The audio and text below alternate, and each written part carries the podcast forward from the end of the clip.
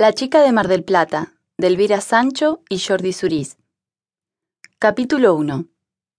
Venga, ¿qué os pasa? Más atención. Gómez, el entrenador del equipo del Instituto Gaudí de Barcelona, habla con sus jugadores en la media parte del partido. Raúl, atención con el 6. Y Sergio, mueve la pelota. Vale. El equipo de Barcelona lleva la camiseta amarilla. Martín, continúa Gómez. Sí, tienes que chutar sin miedo.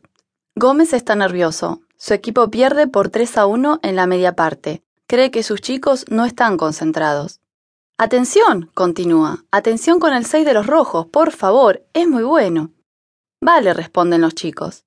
Juegan contra el equipo del Colegio Peralta Ramos de Mar del Plata. Este equipo lleva una camiseta de color rojo. Venga, a jugar, dice finalmente el entrenador. Los jugadores vuelven al terreno de juego y el árbitro señala el comienzo de la segunda parte. Martín pasa la pelota a Sergio y este se la pasa a Raúl. Un jugador del equipo contrario llega antes y chuta la pelota fuera. El equipo Gaudí representa a España en el campeonato de fútbol sala para institutos de países de habla hispana. Solo participan los institutos ganadores de cada país. Este año juegan en Mar del Plata. El colegio ganador de Argentina es de esa ciudad. Ahora están en la primera fase de la eliminatoria. ¡Ánimo, Sergio! grita una chica entre los espectadores. Es Laura, una chica alta y rubia, amiga de Sergio y Martín, jugadores del equipo amarillo. Hoy no están jugando bien, le dice Laura a Mónica, que está a su lado. No sé qué les pasa, contesta Mónica. Es delgada y morena, y es la mejor amiga de Laura. Sigue el partido con mucho interés. Un chico pelirrojo, un poco gordo, se les acerca sonriendo. Hola, Mónica. Hola, Laura, dice. Es Guillermo. Hola, Guille, contestan las chicas. Llegas tarde. Es que me he dormido. Sí, ya lo veo. Guillermo se sienta al lado de las chicas. ¿Cómo van? pregunta. Perdemos por tres a uno. ¿De verdad? Sí, es que. Un grito interrumpe la conversación. ¡Gol! ¿Quién ha marcado? pregunta Laura. Nosotros. Ha marcado Raúl, después de un pase de Sergio, explica Mónica contenta. Bien, gritan las chicas mientras se abrazan y saltan de alegría. Están contentas y empiezan a animar a su equipo. Ahora van 3 a 2, explica Mónica. El partido continúa. Una mujer baja, con el pelo corto, se acerca a las chicas. Es Ángela, una profesora de física del instituto que ha viajado con los chicos a Mar de Plata. Va con Roberto, el profesor de lengua. Han acompañado a los chicos a Argentina. Les ayudan a estudiar y con los deberes para seguir el curso. ¿Cómo van? pregunta Ángela. Perdemos, contesta Mónica desilusionada. Roberto saluda a las chicas, luego mira el partido.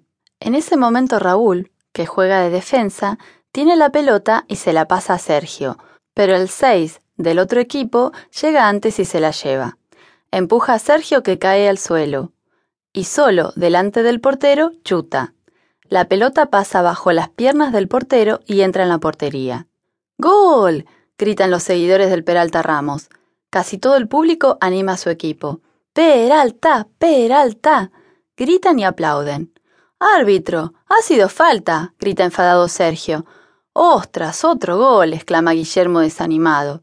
Este gol no vale, el 6 ha hecho falta, Sergio. Pero el árbitro pita el gol y el partido continúa. Cuatro a dos, exclama Laura desanimada. Nos van a eliminar. Sí, necesitamos un empate. Gómez grita a sus jugadores. Venga, venga, venga, ánimo. Está enfadado. Nos vamos, dicen Roberto y Ángela. Nos vemos luego en la biblioteca. El partido está muy emocionante. Martín va al centro del terreno de juego. Pasa la pelota a Raúl y éste la pasa entre dos jugadores rojos. Sergio llega corriendo y se la pasa a Martín, que se acerca a la portería roja. Un defensa contrario llega corriendo y despeja el balón que sale del campo. Martín va a buscarla. La pelota se ha parado delante de los pies de una chica. Martín levanta la cabeza. La chica tiene una mirada muy extraña. Es una chica no muy alta y delgada que lleva un vestido negro. Lleva un gorro rojo sobre el pelo también negro. Martín la mira con atención. Después coge la pelota y vuelve al terreno de juego. Solo faltan diez minutos para el final del partido. Guillermo se levanta y dice a sus amigas, Voy a comprar un refresco. El chico va al bar y pide una Coca-Cola. Cuando va a pagar, oye un